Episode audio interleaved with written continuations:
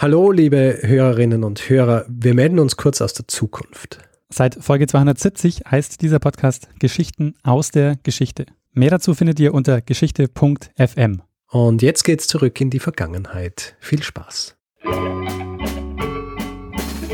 Lernen ein bisschen Geschichte. Lernen ein bisschen Geschichte, dann werden Sie sehen, Herr Reporter, wie das sich damals entwickelt hat. Wie das sich damals entwickelt hat. Hallo und herzlich willkommen bei Zeitsprung. Geschichten aus der Geschichte. Mein Name ist Richard. Und mein Name ist Daniel. Ja, und wir sind zwei Historiker, die sich gegenseitig Woche für Woche eine Geschichte aus der Geschichte erzählen. Immer abwechselnd. Das heißt, eine Woche erzähle ich äh, dem Daniel eine Geschichte, die andere Woche erzählt der Daniel mir eine Geschichte. Und wie so Usus ist bei dieser äh, stark reglementierten Einführung, Einleitung, äh, fragt immer der eine den anderen, was dann äh, in der Vorwoche so besprochen worden ist. Und deswegen, Daniel, über was haben wir denn in der Vorwoche in der Episode 181 gesprochen? Du hast, du hast letzte Woche, Richard, über die Geschichte des Gulaschs erzählt. Genau. Und quasi erzählt, dass das Gulasch ein Gericht von allen für alle ist. Ja, und äh, ich glaube, dass äh, die, die Gulasch-Folge, die hat äh, vielen äh, sehr viel äh, Hunger bereitet. ja. ja, es ist lustig, weil ähm, mir hat es Hunger bereitet und ich habe dann, äh, dann am, am, Sonntag Gulasch gemacht und andere Leute, nachdem ich es gepostet habe, haben gezeigt, dass sie auch Gulasch gemacht haben. Und das Interessante ist auch, dass jedes Gulasch anders ausschaut. Ja, Jeder macht es anders. Es gibt, so wie in der Folge besprochen, einfach so viele Variationen. Ja, echt lustig. Das macht es zu einem äh, so großartigen Gericht. Und lustigerweise, wirklich am äh, Tag später gab es in der Mensa auch äh, Gulasch bei uns. Stimmt. Auf Spiralis. Ja. Sehr gut. Ja, das war die, äh, die Episode, die ich letzte Woche ähm, äh, bestritten habe, wenn man so will. Deswegen äh, bedeutet das, dass du diese Woche dran bist, eine Geschichte zu erzählen, Daniel. Deshalb frage ich dich, was für eine Geschichte hast du mir mitgebracht? Ja, Richard, äh, wir sprechen heute über Streichhölzer, aber eigentlich mehr über die Streichholzindustrie und eigentlich noch viel mehr über äh, den Mann, der mit Streichhölzern Anfang des 20. Jahrhunderts ein gigantisches Firmenimperium aufgebaut hat im Zentrum des Börsenbooms in den 1920er Jahren stand und einen Finanzskandal ausgelöst hat, der zur Regulierung der Börsen in den USA geführt hat. Okay. Das ist äh, ganz schön. Äh, du hast jetzt gar nicht lang um den heißen Brei rumreden. Ja? Ähm, nee, weil äh, wie, also äh, diese ganze Geschichte, die muss ja auch oder die will auch noch erzählt werden. Äh, dafür werde ich noch ein bisschen brauchen.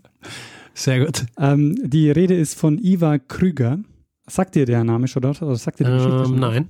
Ähm, Ivar Kröger kommt aus Schweden. Mhm. Und weil mein Schwedisch so, naja, ist, also eigentlich äh, nicht existent ist, also ich kann kein Schwedisch, weder sprechen noch äh, verstehen, ähm, habe ich einen kleinen Einspieler vorbereitet aus einer mhm. Doku, wo okay. uns der Name mal richtig vorgesagt wird. Okay. Und ich würde dich bitten, Richard, immer wenn du das Gefühl ja. hast, jetzt während mhm. im Laufe dieser Folge, dass ich den Namen falsch ja. ausspreche, okay. äh, mich jederzeit zu unterbrechen. Ah, gerne. Okay, also hier kommt äh, der Name. Ivar Krüger. Ivar Krüger. Magst du noch hören? Nein, nein, ich hab's mal gemerkt. Okay. Also Ivar Krüger. Ich kann dich nicht jedes Mal unterbrechen, wenn du es nicht, nicht so aussprichst, wie er es ausgesprochen hat. Weil, ich meine, das kann man ja auch nicht einfach so lernen, wenn man es einmal anhört. Da muss man schon ein bisschen schwedisch Erfahrung haben. Das stimmt. Aber ich glaube, äh, es ist ein, ein, ein, also der Versuch ehrt dich, ja. ja. Deswegen würde ich sagen, wir lassen uns einfach dabei. Sehr gut. Das war ja auch mein, mein Ziel. Also ich äh, äh, wollte mir wirklich Mühe geben, äh, das jetzt auch nicht während der ganzen Folge falsch zu machen. Den Namen schreibt man übrigens ähm, Kreuger. Okay. Und ähm, man spricht den eben so, ähm, so als Öser, als Kröger, weil ähm, die Vorfahren von ähm, Ivar Kröger, die äh, sind aus, äh, die, die, die hießen auch noch Kröger, als sie in Schweden eingewandert sind. Mhm so wenig der Name heute bekannt ist, also uns bekannt ist, also zumindest habe ich vorher noch nie äh, von ihm gehört, ähm, so bekannt war Krüger in den 20er und 30er Jahren, ähm, wo sehr häufig von ihm und von seinen Geschäften auf den Titelseiten sämtlicher Medien berichtet wurde. Mhm. Kröger ist 1880 in Kalmar in Schweden geboren. Sein äh, Großvater, der äh, Peter Edward Kröger, der hat äh, schon Zündhölzer hergestellt und einige schwedische Zündholzfabriken gekauft.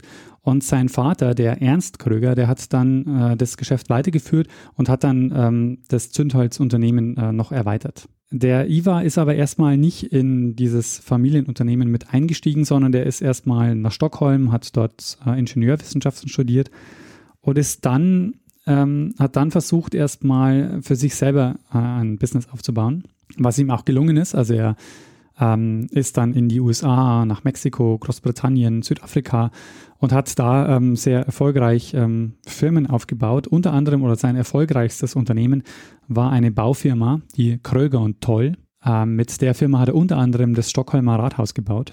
Kenne ich, war ich. Ja, genau, sehr gut. Das Stockholmer Rathaus ist ja auch eines der ja, prägen, also sehr prägendes Gebäude für Stockholm. Ja. Äh, das hat er 1919, glaube ich, mitgebaut. Ähm, diese Baufirma und äh, auch, was sie auch gebaut haben, war das Olympiastadion in Stockholm. okay. Und also er hat in, in viele, in vielen Branchen investiert äh, zu dem Zeitpunkt. Er hat unter anderem auch die schwedische Filmindustrie maßgeblich finanziert, indem er die Produktionsfirma Svensk Filmindustrie gegründet hat. Ähm, das war übrigens der einzige Sektor, äh, in den er investiert hat, der ihm äh, herbe Verluste eingebracht hat. Hm. Aber das ähm, und er hat un unter anderem, ähm, also nicht er direkt, aber er war dann auch äh, lebenslang mit ihr befreundet, mit äh, Greta Garbo. Ah ja. Und ähm, in den 20er und 30er Jahren, über die wir jetzt sprechen, waren er, also äh, der Ivar Krüger und die Greta Garbo, waren quasi so die beiden ähm, Schwedenexporte in den USA. Also die, die beiden Okay. quasi bekanntesten, äh, bekanntesten Schweden, die, die dort gelebt haben. Ähm, der Ivar Krüger kommt aber dann erstmal zurück äh, nach Schweden, weil das Familienstreichholz, äh, diese Familien, äh, dieses Familienunternehmen war in der Krise und er hat es dann neu aufgestellt. Ja, letztendlich hat es zu einem, äh, ist es ein Unternehmen geworden, das hieß dann Svenska Tendsticks. Und ähm, er hat dann mit der Zündholzproduktion nach dem Ersten Weltkrieg massiv expandiert. Zunächst mal in Schweden und dann auch international. Und es äh, wirkt vielleicht im ersten Moment so ein bisschen seltsam. Ähm, Zündhölzer, so ähm, kann man damit so viel Geld machen. Ähm, aber man darf nicht unterschätzen, dass ähm, Streichhölzer äh, so wie, also das waren auch schon die, die wir heute kennen, also diese Sicherheitszündhölzer mit Ja. dem roten Phosphor und dieser Reibefläche. Mhm. Ähm, die wurden nämlich in Schweden erfunden, so Mitte des 18. Jahrhunderts, äh, Mitte des 19. Jahrhunderts. Okay. Und äh, die waren ähm, sehr viel verbreiteter als heute. Also es wurde mehr geraucht, es gab in den Häusern noch diese Petroleumlampen, es gab Kerzen, noch viel mehr. Ja. Äh, und es gab noch keine Einwegfeuerzeuge. Das heißt, Zündhölzer waren auch so ein Alltagsgegenstand, den äh, alle immer dabei hatten. Oder zumindest halt der sehr, der allgegenwärtig war. Ja, die äh, Einwegfeuerzeuge, das wäre dann eine eigene Geschichte über den Herrn Bich. Ach, sie kennst du? Ja, kennst du es auch? Nee, mir sagt die nichts. Ach so, ja. We- Weißt du, die Big-Feuerzeuge, Mhm. die kennst du ja, oder? Die kenne ich, ja. Also, und das ist ja auch äh, Stifte, also so Kugelschreiber. Genau, ja. Und der hat eigentlich Bich geheißen und hat dann wegen einem englischsprachigen Markt hatte das H weggegeben, weil sonst wäre immer Bitch gewesen. Und da hat ist zu big geworden. so als kleiner Exkurs habe ich äh, in deine Folge hier äh, gesch geschmuggelt. Nicht schlecht, Richard, nicht schlecht. ähm, aber ich vermute, für eine, für eine ganze Folge wird es nicht reichen, ne? Die Geschichte. Ja, deswegen habe ich es jetzt verbraten. Sehr gut. ähm, der Krüger, der hat auch ein interessantes Geschäftsmodell. Und dieses Geschäftsmodell werden wir uns jetzt dann nachher noch genauer anschauen. Aber für ihn stellt sich zu dem Zeitpunkt die Frage, nachdem er, also mit, ähm, nachdem er so der größte Zündholzhersteller in Schweden ist, stellt sich die Frage, wo er jetzt am meisten und am besten Geld für Investitionen herbekommen kann. Der schwedische Markt gibt nicht mehr viel her, da hat er quasi schon alles abgegrast. Mit Blick auf das Nachkriegseuropa war klar, das äh, geht nur, das geht am besten an, an einem Ort in der Welt, und zwar in den USA. Mhm. Äh, weil äh, dort Anfang der 20er Jahre ein riesiger Wirtschaftsboom eingesetzt hat, der die Börsen befeuert hat. Ähm, es gab, der eben zu wachsendem Wohlstand geführt hat und der wiederum dafür, dazu, ähm, da, dazu geführt hat, dass viele kleinere Anleger auch ähm, angefangen haben, an der Börse mit zu spekulieren. Ähm, dazu kam, dass die, äh, die US-Finanzwelt ähm, zu dem Zeitpunkt äh, sehr investorenfreundlich war. Das heißt, es wurden zu dem Zeitpunkt die Unternehmenssteuern gesenkt. Ähm, und äh, wichtiger Punkt, es gab noch keine Bundesgesetze gegenüber dem Wertpapierhandel. Okay. In dieser Zeit sind die Aktienkurse einfach wahnsinnig stark äh, gestiegen. Also das war äh, ein wahnsinnig ähm, wachsender Markt. Und das war letztendlich dann der Grund, warum sich Kröger aufgemacht hat in die USA, weil er eben dort Investoren finden wollte. Ähm, für seinen Plan hat er nämlich sehr viel Geld gebraucht. Und ähm, wir werden gleich hören, was er für einen Plan hatte, warum er viel Geld gebraucht hat dafür. Aber äh, vorher schauen wir uns noch an, wie er ähm, in die USA kommt. Nämlich 1922 macht er sich auf den Weg an Bord des Luxusliners äh, Berengaria und äh, das Schiff, ähm, ein kurzer Exkurs zu diesem Schiff, weil äh, das fand ich sehr spannend. Das Schiff hat nämlich eine spannende Geschichte, weil äh, das ist eigentlich gebaut worden 1913 in einer, in einer Hamburger Werft als äh, Imperator. Aha. Und äh, war damals äh, das größte Passagierschiff der Welt. Und das Schiff ging dann als Reparationsleistung an die Alliierten und ist dann ab 1922 von der Cunard Line äh, für die Southampton, also für die Fahrt Southampton New York eingesetzt worden. Also mit diesem Schiff kommt, ähm, kommt Krüger jetzt in den USA an und er war ja schon ein bekannter Unternehmer. Also er hat, äh, er war in Schweden der größte Exporteur von Streichhölzern. Diese Svenska Tensticks hat ähm, auch schon einen großen Teil des, der weltweiten Produktion äh, inne gehabt. Ähm, aber sein Ziel war ein weltweites Streichholzmonopol. Und in New York gab es einige Banken, die für ihn interessant waren, äh, die, also die investieren sollten. Ähm, und ähm, einige davon oder eigentlich alle, die damals für ihn interessant waren, ähm, die gibt es heute noch. Also JP Morgan, Goldman Sachs, Lehman Brothers. Ähm, ihm gelingt es allerdings, mit einer anderen Bank einig zu werden, nämlich Lee Higginson. Und von der Investmentbank hast du wahrscheinlich noch nie gehört, oder? Nein. Und äh, der Grund, warum du noch nie von ihr gehört hast, ist, äh, weil sie sich mit Krüger eingelassen haben. äh, hätten sie das nicht getan, dann wird es die vielleicht auch heute noch geben. ja. Ähm, die, die, die Frage ist jetzt also quasi, wie äh, lässt sich, äh, wie kann er dieses, dieses Streichholzmonopol, ähm, das ihm vorschwebt, äh, jetzt umsetzen? Hm. Weil sein, seine Idee ist, er macht ein Zündholzmonopol äh, und kann dann eben die Preise diktieren, äh, weil das für ihn in Schweden schon sehr gut geklappt hat. Also was er da gemacht hat, war, er hat einfach alle Streichholzfirmen aufgekauft, bis er halt irgendwann die Nummer eins war. Mhm. In den USA ging das aber nicht so leicht, weil es da zum einen Antitrust-Gesetze gab. Das heißt, äh, da ja. wurde verhindert, dass es Monopole, ähm, dass Monopole entstehen. Und es gab mit Diamond Match bereits einen großen Player auf dem Markt. Ui, ja.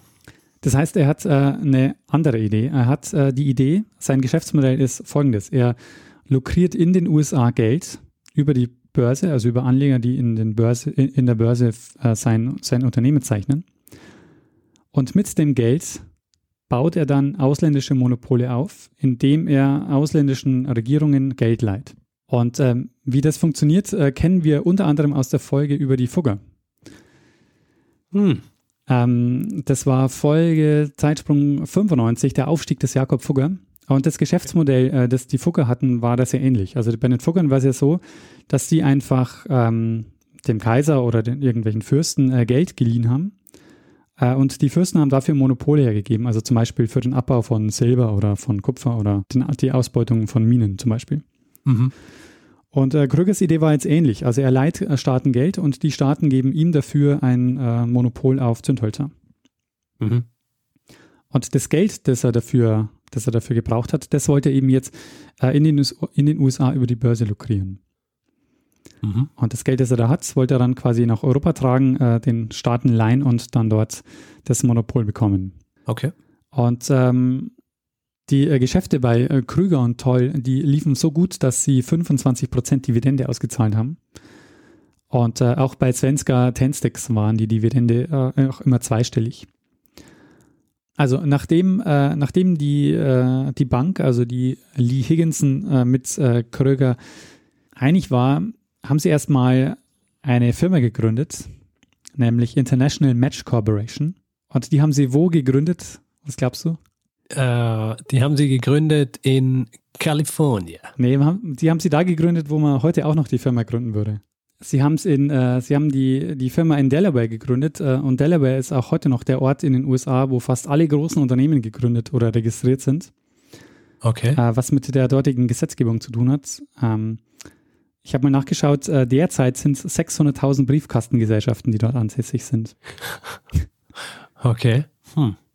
Ähm, also das ist das eine, was sie machen. Und das andere ist, dass sie ähm, jetzt, sie wollen ja Geld lukrieren. Und das heißt, sie, sie wollen ähm, Aktien äh, in, äh, auf, den, auf den Markt werfen. Und sie entwickeln dafür neue Arten von Wertpapiere. Also heute würde man sagen Finanzprodukte. Mhm. ähm, die teilweise sehr kreativ waren. Wir werden uns die jetzt nicht im Detail anschauen.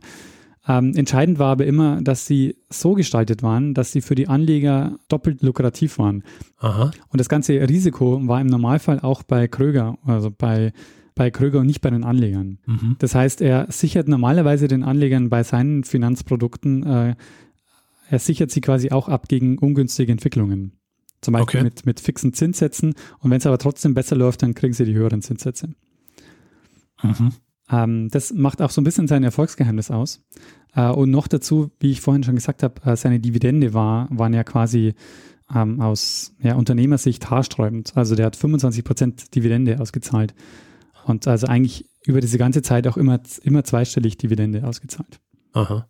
Ja, und ähm, auch gleich die erste Emission, die sie haben, ähm, 1923 lief spektakulär gut. Die sammelten 15 Millionen Dollar ein. Ähm, und Kröger macht sich auch gleich mal auf den Weg, äh, eine europäische Regierung zu finden, die dieses Geld quasi als Kredit ähm, annehmen wollen würde, damit er dann dafür ein Monopol kriegt. Er hat aber vorher noch äh, ein Problem, das er lösen wollte, nämlich er wollte das Geld äh, ja nicht in den USA haben, sondern er wollte eigentlich in, in Europa haben. Und dafür hat er dann heimlich, ohne dass es die anderen wussten, äh, dass es überhaupt irgendjemand anderes wusste, äh, eine Firma gegründet, nämlich die Continental Investment Corporation. Erst in der Schweiz und dann in Liechtenstein. Und in Liechtenstein dann letztendlich deshalb, weil Liechtenstein war praktisch. Da hat er nämlich mit den dortigen Abgeordneten einen Deal ausverhandelt, dass die Firma zehn Jahre lang mehr oder weniger von der behördlichen Aufsicht befreit wird. Und Praktisch. ja, genau, das ist praktisch. Und an der Stelle wird auch schon deutlich oder langsam deutlich, äh, was, also, na, man fragt sich, was, was kann schon schiefgehen? Ähm, hat Millionenbeträge auf Konten in Steueroasen, die von den Behörden nicht kontrolliert werden. Ah.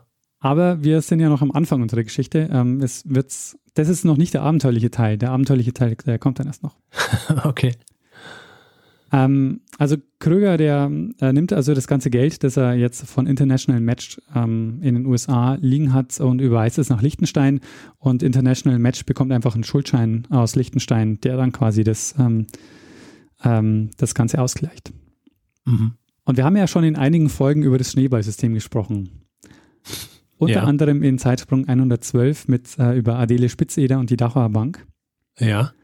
Und äh, wer hören will, wie das funktioniert oder eben nicht funktioniert auf Dauer, ähm, dem sei die Folge ans, ans Herz gelegt.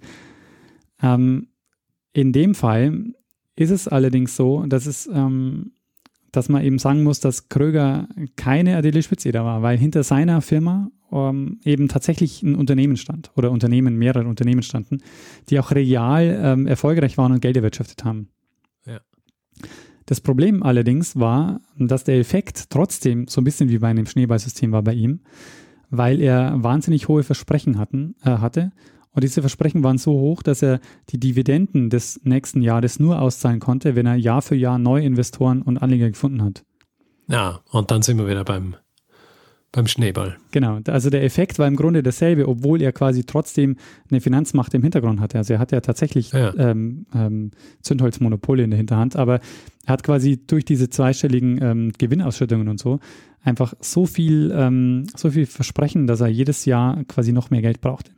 Und er hat in den meisten Jahren eben mehr Geld an die Anleger ausgezahlt, als er dann tatsächlich eingenommen hat. Und deshalb quasi musste er jedes Jahr neues Geld beschaffen. Ah, ja. Und äh, wie man sich vorstellen kann, das war eine Spirale, aus der er nicht mehr rauskam nach kurzer Zeit, ähm, was aber zu dem Zeitpunkt jetzt noch niemand gestört hat. Weil solange es gut lief und die Börse boomte, war ja alles kein Problem. Aber du fragst dich wahrscheinlich, hat es denn bei der Bank niemand mitbekommen? Ja, schon. Wie, wie war das bei der Bank? Hat es da, hat es da niemand mitbekommen? Ähm, bei der Bank äh, gab es tatsächlich Leute, die das mitbekommen haben und die ihn auch ähm, so gefragt haben, was er denn äh, vorhat und wie er das macht. Und Kröger hat es aber sehr, sehr geschickt gemacht. Also er hatte, hatte so seine, seine Methoden. er hat eine, eine Art der Bilanzierung mehr oder weniger erfunden, ähm, indem, indem er die Schulden nicht in die Bilanzen, in den Bilanzen hat auftauchen lassen. Dazu hat er dann ein Netzwerk an Firmen gegründet. Und diese Firmen haben sich dann gegenseitig Kredite und Gewinne äh, derart aufgeteilt, dass äh, da niemand mehr durchgeblickt hat, außer der Kröger selber. ja. Und das hat er auch schon vorher gemacht. Also das hat er auch bei, bei Svenska Tenstix schon gemacht. Und ähm, kurz bevor er in die USA ging, sollte es da zu einer, zu einer Steuerprüfung kommen. Und da gab es einen schwedischen Rechnungsprüfer, der sich das angeschaut hat und dann hat er gesagt, der kam zu dem Schluss, dass diese Finanzstruktur so komplex ist, dass sie eigentlich nicht zu durchschauen ist. Und die haben dann äh, aber, die haben dann die Sache ruhen lassen, weil die Bank ähm, dann gesagt hat, nee, nee, das geht schon in Ordnung, ähm, wir wissen, das läuft alles gut. Dann haben die gesagt, ja, okay, dann, ähm, dann soll es so sein. Ähm, in dem Fall war es jetzt aber auch so, dass es natürlich, bevor er an die Börse gehen konnte, eine Wirtschaftsprüfung in den USA geben musste. Das hat äh, Lee Higginson gefordert, weil die wussten ja, also die wollten halt das Risiko auch nur eingehen, wenn, wenn sie das vorher nochmal geprüft hatten. Und die haben dann eine Steuerprüfungsagentur beauftragt, Ernst und Ernst oder Ernst Ernst. Und das Problem war jetzt dabei, dass äh, die nur den US-Teil des Unternehmens bewertet haben und äh, die haben quasi irgendwelche Zahlen aus, aus, aus Schweden bekommen, die sie gar nicht prüfen konnten. Ähm, und der US-Teil, den, den haben die abgenickt, aber den, den schwedischen Teil, den konnten die quasi gar nicht überprüfen. Und deshalb war eine seriöse Bearbeitung überhaupt gar nicht möglich. Ja. Und der, der Kröger, der war auch ähm, insofern, ähm, ja, wie soll man sagen, der Kröger hatte auch so diese Art, ähm, es, es gibt so ein Buch, wo äh, dann auch ganz viele so Telegramme, die er geschickt hat, ähm, mit abgedruckt sind. Und er hatte so eine Art, dass er quasi diese, diese Zahlen, die er geschickt hat, also er hat diese, diese Steuerprüfer oder diese Wirtschaftsprüfer ähm, im Grunde immer mit Informationen verhungern lassen. Also die haben mir halt so geschickt, hey, kannst du uns bitte die Zahlen schicken? Äh, wir brauchen irgendwie die Quartalsberichte. Und dann hat er, äh, hat er quasi einfach eine Tabelle geschickt, da waren zwei Zahlen drin. Eine, eine Leiste war äh, Gewinne und die, der andere, die andere äh, Zeile war Gewinne aus sonstigen Investitionen. Da waren halt irgendwie hunderte Millionen Beträge drin. Äh, das waren quasi lauter undurchsichtige Posten, die haben überhaupt nichts anfangen können mit, äh, mit diesen Zahlen, die er da geschickt hat. Ja. Und die konnten sie aber nicht prüfen, weil sie hatten ja ähm, keinen Zugriff auf die, auf die schwedischen Sachen. Kröger war aber mit dieser Art, Geschäfte zu führen, nicht alleine. Es war zu dem Zeitpunkt so, dass nicht mal ein Drittel der börsennotierten Unternehmen Quartalsberichte veröffentlicht hat. Und ähm, ein Drittel der börsennotierten Unternehmen hat sogar überhaupt keine Berichte herausgegeben.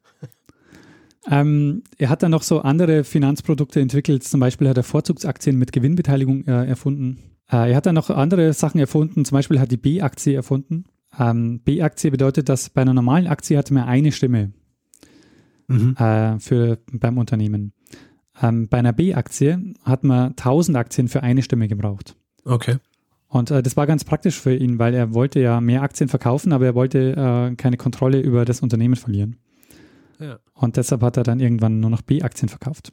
Und so haben sie halt regelmäßig neue Emissionen ausgegeben und Geld bekommen, das äh, Kröger entweder verwendet hat, um die Dividenden zu bedienen oder eben um Kredite an Regierungen äh, zu, äh, zu bezahlen. Und jetzt kommen wir mal zu den Monopolen. Also ähm, hat er es denn tatsächlich geschafft, auch ähm, sein, sein, sein Geld auch in Kredite zu verwandeln und damit Monopole zu bekommen? Und äh, ja, das hat er. Das erste Land, bei dem er Erfolg hatte, war Polen 1925. Der Regierung hat er 6 Millionen Dollar gegeben ähm, zu 7% Zinsen. Dafür wurde, wurden die Zündholzfabriken verstaatlicht und für 20 Jahre an International Match verpachtet. Ähm, und das Ganze war halt insofern auch eine Win-Win-Situation, weil der Staat auch am Gewinn durch die Streichhölzer beteiligt war. Also, das heißt, die haben den Gewinn gemacht und haben mit dem Gewinn mehr oder weniger die Zinsen bezahlt. Ähm, und ähm, Kröger hat auch äh, quasi Gewinn gemacht, weil er hat äh, die Zinsen bekommen und hat noch ähm, den Preis in Polen diktieren können. Allerdings hat äh, schon längst niemand mehr durchgeblickt, ähm, was, was und wie er so ähm, mit dem Geld umgegangen ist, wie er das hin und her geschoben hat. Ähm, es gibt zum Beispiel, wenn sein Wirtschaftsprüfer Zahlen sehen wollte, dann hat er ihn entweder hingehalten und ihm irgendwelche Zahlen geschickt. Ähm, oder ähm, als er zum Beispiel auch mal so ein bisschen lästiger geworden ist, da hat er einfach mal den, seinen Wirtschaftsprüfer von Ernst äh, Ernst auf eine Luxusreise nach Europa eingeladen. Und als der dann mal ähm, zu kritisch nachgefragt hat, äh, das fand ich auch eine sehr nette Anekdote, da hat dann äh, der Kröger zu ihm gesagt, Ja, es stimmt schon. Die Zahlen, die ich äh, Ihnen da gegeben habe, die stimmen eigentlich nicht. Aber das liegt daran, dass sie eigentlich noch viel besser sind, als ich sie angegeben habe. Ähm, und ich darf die nicht angeben, weil äh, das sind alles Geheimvereinbarungen mit Staaten und ähm, eigentlich habe ich noch viel mehr Gewinner, die habe ich nur viel zu niedrig angesetzt. Genau, also so, solche Geschichten hat er dann erzählt. Ja. Oder einmal hat er zum Beispiel ähm, eine Million ähm, Dollar zu viel überwiesen und hat dann eine Telegramm dazu gehängt mit, ups, sorry, das war ein Fehler, aber wir haben hier so viel Geld, wir haben den Überblick verloren. ja, ähm, also er schafft es, dass er, dass er das Vertrauen in seine, in seine Fähigkeiten aufrechterhält. Absolut, genau. Und in den folgenden Jahren gelingen ihm wirklich spektakuläre Deals. Äh, 1927 ähm, gelingt ihm der Deal mit Frankreich. Also das, ähm, er schafft es, dass Frankreich einen 7, äh, 75 Millionen ähm, Dollar Kredit äh, übernimmt. Damit bekommt er das ähm, Zündholzmonopol dort. Ähm, es kommen bis 1929 noch ähm, weitere Länder dazu, wo er ähm, Kredite, den äh, Kredite ähm, zahlt und dafür das Monopol bekommt. Also in Ecuador, Estland, Griechenland, Jugoslawien, Lettland, Peru, Portugal, Rumänien und Ungarn. Und er war zu dem Zeitpunkt ähm, ja mehr oder weniger oder er war einer der einflussreichsten Unternehmer der Welt. Also er hatte mit äh, Svenska Tenstix 90 Fabriken und 26.000 Beschäftigte und ähm, wahnsinnig viel Kredite im Umlauf. Also diese ganzen Länder, die ich dir jetzt aufgezählt habe, also Frankreich war natürlich das größte mit äh, 75 Millionen Dollar, aber eben äh, auch sehr viel Geld, das, das so von ihm im Umlauf war. Und das nächste Land, bei dem Kröger jetzt vorstellig wurde, war Deutschland. Und ähm, Deutschland Ende der 20er hat ähm, dringend Geld gebraucht. Es gab einen neuen Plan für die Reparationszahlungen, den sogenannten Young-Plan, äh, wo die Reparationszahlungen auf 150 Millionen Dollar festgelegt wurden. Und Kröger war schon länger dran, äh, in Deutschland auch ein Zündholzmonopol ähm, zu errichten. Er hat insgesamt zu dem Zeitpunkt schon 70 Prozent Marktanteil, aber er hat es noch nicht geschafft, einen Kreditdeal äh, durchzusetzen. Und jetzt war die deutsche Regierung aber gesprächsbereit, weil die haben Geld gebraucht für die nächste Rate, für die nächste Rate für die Reparationszahlung. Und das war jetzt im Herbst 1929. Mhm. Und ähm, du hast ja schon angedeutet, Herbst 1929, das ist gerade die Zeit, wo die Börsenstimmung so ein bisschen kippt. Das heißt, ein bisschen ja. kippt, also die kippt jetzt dann. ähm, die kippt jetzt dann ganz erheblich. Das heißt, ähm, er hat jetzt einen Deal auf dem Tisch mit, den, mit der deutschen Regierung über 125 Millionen Dollar zu 6% Zinsen auf 50 Jahre. Mhm. Das, war, das war eine Anleihe in Höhe von 500 Millionen Reichsmark. Und er hat aber natürlich nicht so viel Bargeld oder er hat nicht so viel Geld, dass er ihnen überweisen kann. ja. Und die Stimmung in der Börse ist jetzt auch nicht so, dass er jetzt eine neue Emission starten kann, wo er dann das Geld reinholt. Okay. Das ist ihm erstmal egal, also er macht es trotzdem und ähm, sagt so, nee, das ist hier der Deal seines Lebens. Und er macht also den, den Deal mit der deutschen Regierung, ähm, also diese Anleihe 500 Millionen Reichsmark, Laufzeit 53 Jahre, die läuft also bis äh, 1983. Der Zins hat 6 Prozent. Und aufgrund äh, dieses Gesetzes durften dann Streichhölzer im Deutschen Reich nur noch von der, von der dafür gegründeten deutschen Zündwarenmonopolgesellschaft vertrieben werden. Huh. Das Interessante ist, dass äh, dieser Deal äh, übrigens wirklich lief bis 1983. Und äh, bis 1983 in Deutschland ähm, dann, äh, also in, in Deutschland bestand bis 1983 ein Zündholzmonopol. Und der Markenname war nach dem Zweiten Weltkrieg Welthölzer oder Haushaltsware. Okay. Ich habe die auch schon gesehen, also ich äh, kenne die aus, aus Bildern, aber ich habe es äh, natürlich nicht mehr erlebt, weil da war ich noch zu jung, dass ich das äh, mitbekommen hätte. Aber bis zu dem Zeitpunkt gab es tatsächlich ein Zündholzmonopol, das quasi auf diesen Deal äh, zurückging. Es hat wirklich einfach keine andere Streichhölzer gegeben. Nee, genau. Du konntest in Deutschland nur diese Streichhölzer ähm, verkaufen oder kaufen. Ha. Was ist, wenn du äh, welche eingeführt hast? du meinst, wenn, wenn Leute in Österreich waren, äh, Zündholz gekauft haben und dann über die Grenze ja. gefahren sind? Ich glaube, ja. das war okay, solange du es nicht in Deutschland verkauft hast. Ja, das solange du, äh, solange du es in der Öffentlichkeit nicht so hergezeigt hast. So ja, öffentlich mit einem österreichischen Zündholz die Zigarette anzünden. Das ist ja, das ist ja eine, eine Provokation. Ja, absolut. Spannend. Ähm, dieser Deal war ähm, gleichzeitig der größte private Kredit, der je an, an den Staat gezahlt wurde. Es, es gilt noch immer als privater Kredit. Ja, also privat. Also privat, das von einem Privatunternehmen. Genau, ja. Ha, okay, ja.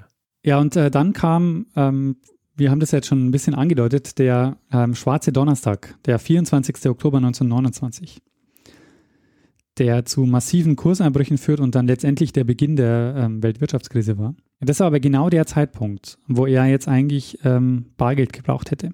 Äh, denkbar ungünstiger Zeitpunkt also jetzt für die Emission und für diesen Deal. Ähm, und er hat aber trotzdem, er hat es geschafft, die, die Bank davon zu überzeugen, doch nochmal ein äh, neues Finanzprodukt ähm, rauszugeben. Das äh, nannte sich in dem Fall amerikanisches Zertifikat. Interessanterweise ähm, war dieser Deal gar nicht so unerfolgreich. Ähm, vor allen Dingen, wenn man eben äh, vergleicht mit zu dem, was mit anderen Aktien so passiert ist. Mhm. Also inmitten dieses Absturzes wirkten diese Kröger-Aktien einigermaßen stabil zu einem Zeitpunkt. Das waren wirklich noch welche, die äh, im Vergleich zu den anderen noch, ähm, noch einigermaßen okay waren. Allerdings hat er jetzt das Problem, dass er bis August 1930 muss er 50 Millionen Dollar nach Deutschland überweisen und im Mai 31 muss er nochmal 75 Millionen Dollar überweisen. Und selbst äh, mit dem neuen ähm, amerikanischen Zertifikat hat er eben nicht so viel Geld eingespielt, dass er das hätte machen können. Und jetzt kommt ihm ähm, ein, sein wahnsinniges Glück zu Hilfe. Zu dem Zeitpunkt, 19, 1930, wechselt die äh, französische Regierung und der neue Ministerpräsident in Frankreich beschließt, den Kredit sofort zurückzuzahlen. und ähm, deshalb fließen 75 Millionen ähm, Dollar bis April 1930 äh, wieder zurück an, den, äh, an die International Match in den USA. Und Kröger nimmt das Geld und überweist es natürlich sofort weiter nach Deutschland. Ja. Und äh, damit hat er erstmal wieder äh, Luft zu atmen. Und was macht er? Typisch für ihn, ähm, wir sind mitten in der äh, Weltwirtschaftskrise, die ähm, Börse äh, liegt da nieder und er hat gerade quasi mit mega Glück äh, es nochmal geschafft, quasi diesen, diesen wahnsinnigen ähm, Kredit zu bedienen, also das Geld herzugeben. Äh, er gibt bekannt, dass die Dividende auf Kröger und Toll-Aktien äh, von 25 auf 30 Prozent erhöht werden. Okay. Ähm, es kamen in der, in der nächsten Zeit noch weitere Deals dazu, unter anderem mit der Türkei. Ähm, sein nächster Plan war jetzt Italien. Äh, er hat mit äh, der Regierung Mussolini verhandelt. Aber es kam vermutlich zu keiner Einigung. Und äh, jedenfalls behauptete Krüger, behaupteten äh, Krügers Mitarbeiter, dass es einen Geheimvertrag gegeben hätte. Mussolini hat es bestritten. Ähm, das ist deshalb wichtig, weil Krüger jetzt den entscheidenden Fehler seiner Karriere macht. Und es ist bis heute unklar, warum er den Fehler macht. Äh, und äh, das ist auch der, der quasi, der bis heute auch das Bild von ihm bestimmt. Er gibt nämlich nach diesen Verhandlungen mit ähm, Mussolini 1930, gibt er Lithografien von italienischen Schatzanweisungen in Auftrag. Das heißt, er fälscht den Deal in Italien äh, und lagert diese gefälschten Zertifikate in seinem Safe in Stockholm. Mhm. Und das ist jetzt der Zeitpunkt, so 1930, wo die Banken und seine Geschäftspartner dann doch so ein bisschen nervös werden. Also die Weltwirtschaftskrise wird immer ärger, äh, die, die Börse erholt sich nicht und seine Deals werden immer größer. Und so drängt ihn dann sein Wirtschaftsprüfer ähm, von äh, Ernst Ernst, äh, ähm, drängt ihn dazu zu erklären, wie er denn jetzt die hohen Dividenden, die er jetzt auch nochmal auf 30 Prozent geschraubt hat, wie er denn das aufrechterhalten will. Ähm, weil wenn man sich die Börsenkurse anguckt, dann hat er eben 1931 äh, vier Fünftel haben seine Wertpapiere einen Wert verloren. Aha. Und deshalb macht sich dann langsam auch das Gerücht breit, ob er nicht vielleicht doch pleite ist. Und ähm, Kröger reagiert darauf, dass er dem, dem Finanz, ähm, dem Wirtschaftsprüfer eine Liste aller Unternehmen schickt, die an dieser Geschichte beteiligt sind. Mhm. Und der ist erstmals in Latschen gekippt weil er hat da eine Liste mit 225 Tochtergesellschaften äh, vorgefunden, von denen er die meisten noch nie gehört hat, obwohl er quasi seit zehn Jahren mit Kröger äh, an dieser Firma arbeitet. Mhm. Er hat zu dem Zeitpunkt also diese 225 Tochtergesellschaften. Ähm, er hat 24 Monopole und insgesamt 300 ähm, Millionen Dollar an europäische Staaten verliehen zu dem Zeitpunkt. Er war damit mhm. der wichtigste Kreditgeber in äh, Europa. Und der Druck auf ihn wächst jetzt also immer äh, mehr. Anfang 32 hat er dann so einen äh, körperlichen Zusammenbruch. Er holt sich davon auch wieder, aber inzwischen wird es dann immer enger. Ähm, und ähm, während dieser Zeit findet ein Vertrauter von ihm, also ein enger Geschäftspartner, findet jetzt diese gefälschten Schatzanweisungen im Safe. und stellt ihn zur Rede und sagt, hey, wieso hast du nichts davon erzählt? Das wird uns ja retten, wir, wenn wir jetzt auch noch quasi diesen Deal mit Italien veröffentlichen können. Und dann wurde aber schon klar, weil sich äh, Kröger dazu nicht geäußert hat, ähm, so war irgendwie schon klar, irgendwie irgendwas stimmt da nicht an diesem Deal ja. oder an diesen Anweisungen. Und deshalb ähm, treffen sich am 12. März 1932 die einflussreichsten Banker der Welt in Paris in einem Hotel. Und zu diesem Termin wurde Kröger geladen und er sollte dann quasi an diesem Termin ähm, seine Geschäfte offenlegen und sollte auch erklären, was es mit diesen Schatzanweisungen auf sich hat. Und diese Gruppe wartet im, im Hotel in Paris. Ähm, Kröger hatte auch eine Wohnung in Paris, also er war quasi in seiner Wohnung und er erschien nicht zu diesem Termin. Und das war ungewöhnlich, weil ähm, er eigentlich war, er war eigentlich immer pünktlich und äh, kam nie zu spät. Und deshalb machen sich da noch ein paar Vertraute auf ähm, in seine Wohnung und finden ihn dann tot auf dem Bett. Die meisten gehen heute von Selbstmord aus. Ähm, es gibt diese, diese, die Personen, die ihn gefunden haben, die widersprechen sich so ein bisschen in ihren Zeugenaussagen. Und es gibt aber bis heute auch Spekulationen, ob er nicht ermordet, ob er nicht doch ermordet wurde. Ja, aber wie ist, äh, wie ist er gestorben? Ähm, mit einem, mit einem Revolverschuss äh, in, ins Herz. Und äh, das äh, bietet jetzt auch so ein bisschen hm, Raum für Spekulationen, dieser Schuss ins Herz. Vor allen Dingen sein Bruder, der Thorsten Kröger, der ist nämlich davon überzeugt, dass er ermordet wurde. Hat dazu auch ein Buch geschrieben, das heißt Die Wahrheit über Ivar Kröger. Also es hat halt nie eine richtige Untersuchung gegeben. Äh, das Ganze ist auch geprägt von einigen so ähm, Untersuchungspannen. Aber äh, wir sind ja äh, kein, ähm, kein äh, Verbrechenspodcast. Ja, kein True Crime. Äh, genau, richtig. True Crime. Wir sind kein äh, True Crime Podcast. Ähm, deshalb äh, geben wir uns jetzt nicht länger die Spekulationen, sondern halten uns an den harten Fakten. Wir wissen es einfach nicht, was passiert ist. Es gab keine echte Untersuchung dazu, ähm, weil die, es gab ein paar Ermittlungspannen, ähm, es gab keine Obduktion, er wurde sofort eingeäschert und damit ähm, konnte man quasi auch da gar nicht weitermachen. Okay. Jedenfalls ähm, bricht jetzt quasi die ganze Geschichte zusammen. Äh, Lee Higginson muss äh, Konkurs anmelden und eine Sache ändert jetzt den Blick der Öffentlichkeit auf Kröger. Kröger war ja vorher eigentlich so der große, der amerikanische Traum, wenn man so will. Der Typ, der es quasi geschafft hat, der kommt in die USA, macht hier ähm, Riesengeschäfte. Aber jetzt ähm, ändert sich das Bild, weil die Fälschung der italienischen Anleihen, die führten jetzt dazu, dass er als ähm, Betrüger galt. Und hm. dass man das auf sein ganzes Geschäftsgebaren übertragen hat. Ähm, und das ähm, prägt dann also quasi dieses Bild dann der Nachwelt. Äh, er wird quasi jetzt zum, ähm, zum größten Schwindler der Welt stilisiert. Okay. Und äh, noch 1984 wurde der Fall Kröger von der Financial Times in die Liste der fünf größten Finanzskandale aufgenommen. Aber warum eigentlich?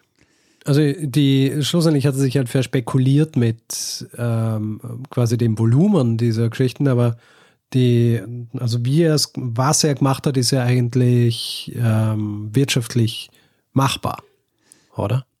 Ja, das ist genau der, das Argument auch von dem Buch, das ich gelesen habe, ähm, dazu, der davon ausgeht, dass er sagt, naja, es war ja auch so, dass tatsächlich auch, ähm, auch ein Geschäft im Hintergrund stand. Also er hat jetzt nicht einfach nur Leerverkäufe gemacht. Er hat jetzt ja, eine ja. Hülle verkauft. Ja was man ihm quasi unterstellt hat, ähm, war, dass er von Anfang an das ganze System quasi nur auf den Betrug aufgebaut hat. Also er hatte halt ähm, zum Beispiel eben diese, diese Firma, diese, ähm, diese Firma in Liechtenstein, hat dann noch eine Firma in, in Holland äh, gegründet, quasi die, die im Grunde dazu da waren, auch zu verschleiern, wie er seine Geldflüsse organisiert. Naja, aber heutzutage, glaube ich, würde man so sehr nicht, nicht, ähm, nicht Betrug nennen, sondern quasi so ein normales Wirtschaftsgebaren. Ja. Oder? Also du, ähm, niemand will Steuern zahlen, niemand will irgendwelche Abgaben zahlen, also werden irgendwo irgendwelche Unternehmen gegründet. Aber wenn, wenn alle, wenn alle Unternehmen, die Briefkastenfirmen gründen, um gewisse Zahlungen oder Investitionen zu verschleiern, wenn die alle als äh, Betrüger oder wenn das als Skandale gebrandmarkt würde, dann wird es wahrscheinlich nicht viele normale Unternehmen geben, oder? Ja, in so einer Größenordnung. Naja, das ist genau die Frage. Ne? Also äh, unterstellt man ihm ähm, von Anfang an betrügerisches Verhalten und sagt, er hat es nur darauf angelegt? Oder sagt man, er hat einfach den Markt genutzt oder das, was er, was er an Möglichkeiten vorgefunden hat und hat quasi. Also er klingt, klingt für mich wie so ein, so ein uh, Turbokapitalist, was er im Grund genau im Sinne der USA der 1920er war, oder? Ja, denke ich auch. Und dass er natürlich auch so von, vom einen ins nächste so reingerutscht ist. Also ja. Er hat so gemerkt, okay, das funktioniert. Er hat dann das größere Finanzprodukt und wieder weiter und hat es dann quasi ähm, halt einfach überdreht. Er hätte ja auch, und das ähm, fand ich auch einen interessanten Kommentar, er hätte auch am Ende sagen können, so den Deal mit Deutschland, den lässt er platzen, weil Finanzkrise, hätte ihm niemand böse ja. genommen hätte seine Dividenden runtergeschraubt von zweistellig auf, ähm, keine Ahnung, 0,5 Prozent, hätte ihm auch keiner übergenommen. Und er hätte vielleicht sein Unternehmen retten können. Ja. Aber er hat quasi dann halt einfach überdreht. Was wird aus seinem Unternehmen? Ja, äh, das ist äh, jetzt quasi auch noch ein äh, spannender Punkt. Also ähm, jetzt bricht quasi erstmal ähm, alles ähm, zusammen so ein Stück weit, aber man muss sich jetzt mal das Ausmaß ähm, vorstellen, dass da, ähm, dass da jetzt herauskommt. Das Unternehmen war zahlungsunfähig äh, und ein Untersuchungsausschuss in Schweden hat dann einen Verlust von zwei Milliarden Kronen festgestellt. Und jetzt ist die Frage, ne, was äh, sind zwei Milliarden Kronen wert? Das sind ungefähr durch zehn, oder? Ja, allerdings, äh, wir sind im Jahr 1932. Ja. Also ähm, genau kann ich es dir nicht sagen, aber ich kann dir sagen, ähm, das war mehr als die schwedischen Staatsschulden. Und ich gehe mal davon aus, dass das ein sehr hoher Betrag war. Ja. Was ich da aber sagen kann, ist, dass das Gesamtvolumen äh, seiner, vergebene, seiner vergebenen Kredite betrug ähm, fast 400 Millionen Dollar. Und es entspricht, wenn man es auf heute rechnet, einem Wert von 30 Milliarden Euro. Sauber. Das, äh, das ist äh, schon ein wahnsinniger Betrag. Also er war damit wirklich der größte Schuldner, Quatsch, äh, Krögers, er war quasi der größte Kreditgeber Europas. Ähm, sein größter Schuldner war das Deutsche Reich mit äh, 125 Millionen Dollar. Dann kam Frankreich mit 75 Millionen, Ungarn mit 36 Millionen und Polen, die haben da noch, noch, noch mal nachgelegt, die waren dann bei 32 Millionen Dollar. Ich habe ganz am Anfang, äh, weiß nicht, ob du dich erinnern kannst, ähm, mal darauf hingewiesen, dass es keine Bundesgesetze gab, die den Wertpapierhandel ähm, kontrolliert mhm. hätten. Äh, das ändert sich jetzt in den USA, nämlich als Konsequenz äh, wurden zwei Börsengesetze verabschiedet, nämlich der Securities Act von 1933. Der verpflichtet nämlich jetzt zur Offenlegung von Informationen und vor allen Dingen er verpflichtet auch zu einer einheitlichen Rechnungslegung. Äh, nämlich es wurden Grundsätze der Rechnungslegung ähm, festgelegt, an denen man sich halten musste, wenn man an der Börse spekulieren, äh, wenn man an, die, an der Börse gezeichnet werden will. Und ein Jahr später wurde dann der Securities Exchange Act verabschiedet und äh, damit wurde die die Börsenaufsicht äh, gegründet. Okay. Und das heißt, diese Börsengesetze waren im Grunde eine Reaktion auf die Diskussion um die Geschäfte von dem Ivar Kröger. Ah. Ohne ihn ähm, gäbe es also quasi diese modernen Wertpapiergesetze und den Anlegerschutz nicht in der Form, wie es ihn heute gibt. Sehr gut. Ist noch was Positives entsprungen. Ja. Der Abschlussbericht von Price Waterhouse ähm, hat 67 Bände die haben Jahre gebraucht, um dieses Firmengeflecht auseinanderzudröseln. Die haben dann erst 1945 den Bericht vorgelegt. Und ähm, weil das Problem eben war, dass sie halt jede Menge Gläubiger hatten, aber auch jede Menge Geld, das die aus diesem Geflecht erstmal so finden und verteilen mussten. Weil es ja eben nicht so war, dass er eine leere Hülle verkauft hat, sondern da waren ja tatsächlich auch, ähm, da war ja auch viel Geld im System. Ja. Und äh, um das äh, nochmal zu unterstreichen, Svenska Tenstix hat sich davon sogar erholt. Hat sich zwar stark verändert, aber ähm, existiert äh, als Swedish Match bis heute. Sehr gut. Daran sieht man, dass äh, die, die Zündhölzer kann man halt noch immer brauchen. Absolut. Die, äh, apropos Zündhölzer, das ist auch noch ähm, die Geschichte, die ich am Ende noch erzählen wollte. Ähm, die, ich habe schon gesagt, dass, die, dass, das, ähm, dass das Zündholzmonopol in Deutschland bis 1983 bestanden hat.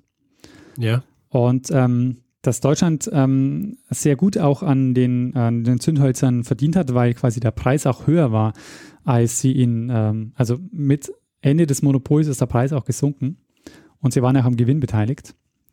Mhm. Und der Gewinn ist eingebrochen in den 1970er Jahren mit dem Aufkommen des Einwegfeuerzeugs. Und ähm, am 15. Januar 1983 ist die letzte Rate von Bonn nach Schweden überwiesen worden und zwar waren das 275.724 äh, Dollar und 44 ähm, Cent. Sehr schön. Ja, Richard, und das war mein Zeitsprung über Ivar Kröger, den Zündholzkönig, der ein wichtiger Teil des Börsenbooms in den 20er Jahren war, viele komplexe Finanzinstrumente erfunden hat und der und dessen Zusammenbruch oder der Zusammenbruch seines Firmengeflechts dann zur Regulierung der Börsen geführt hat. Sehr schön. Sehr, sehr schön.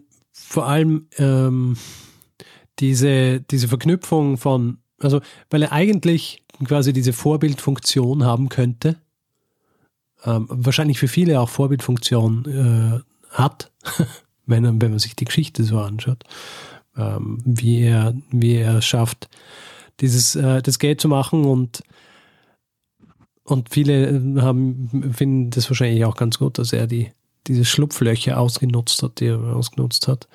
Ähm, und andererseits eben, dass neben diesem ganzen Ding er auch verantwortlich war eigentlich äh, für oder mitverantwortlich war für, für den gesamten Börsencrash.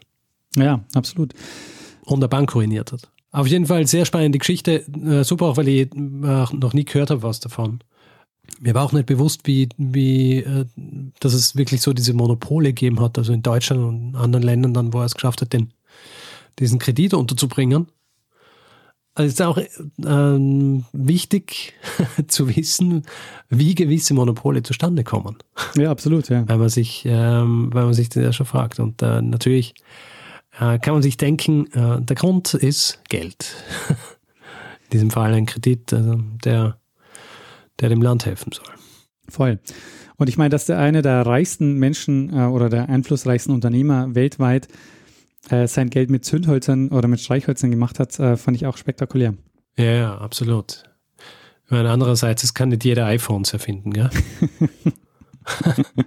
Und ich meine, ähm, die, äh, die Zündhölzer, wenn wir uns, also ich glaube, wenn es wenn es quasi die beste Zeit war, um Zündhölzer zu, äh, zu verkaufen, dann war es wahrscheinlich die Zeit. Ja. Weil quasi gemessen, also so an der Bevölkerung, ja, hat es wahrscheinlich nie mehr Leute gegeben, die Zündhölzer benötigt haben. Und ähm, es war wahrscheinlich gerade die Zeit, bis das dann abgefallen ist. Ja? Also bis äh, Leute dann einfach immer weniger Zündhölzer verwendet haben. Ja, genau. Also, also wahrscheinlich nie mehr geraucht worden als zu der Zeit. Richtig. Und nie mehr irgendwelche Funzeln angezündet ja. damit. Ja. ja. Ähm, also ja, äh, gibt wahrscheinlich einen Grund, dass er zu dem Zeitpunkt so erfolgreich worden ist damit. Ja, absolut. Äh, und wer mal in der Nähe ist, übrigens, es gibt äh, in Jönköping ein Zündholzmuseum. Jönköping. Ah, Entschuldigung.